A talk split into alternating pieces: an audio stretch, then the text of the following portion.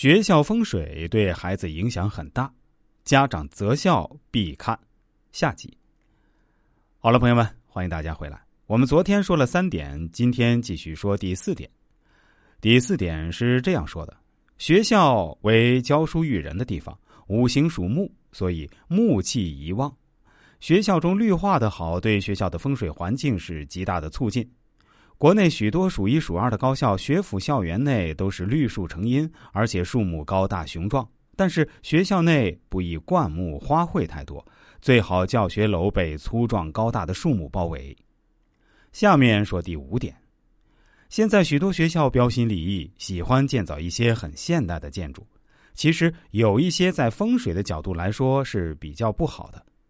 学校里面的各种教学楼、办公楼、学生宿舍最好方方正正的，不宜有怪异的形状，比如像蛇一样蜿蜒或者像三角形的。这样的建筑能量冲撞比较重，可能导致学校情绪不宁、性格怪异、学业下降，或者建筑物内亦有凶宅。第六点，学校附近不宜有看守所、监狱、墓葬群，会带来极大的负面能量干扰。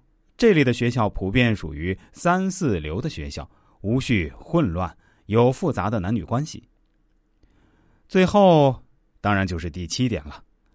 有的学校建于旧的刑场或者墓地之上，很多人认为不好，但这个实际影响不大。学生年轻气盛，阳气极强，这种集体的气场可以镇压住下方的死气、阴气，所以并无大碍。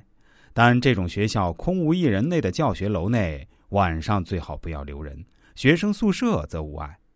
当然，十全十美的地方不存在。这里提出这些问题，只能说是能避免最好。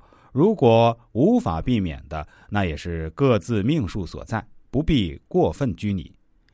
万物皆有属性，风水不是迷信。如何搭配才能有助健康、事业、子女、财富、情感？